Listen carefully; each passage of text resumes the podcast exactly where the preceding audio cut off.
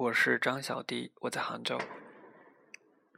今天是二零一五年六月二十日中午醒来，醒来以后想要听歌，然后就听了一首很早之前听过的歌。这首歌非常的奇妙，在他的评论里有一条这么说的：有一天，超级玛丽坐着车看路边的风景，路边有美丽的野花。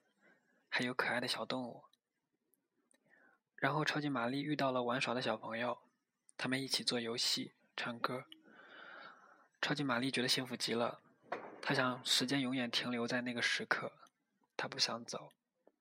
然后梦醒了，超级玛丽除了回味那个幸福的梦，什么也做不了。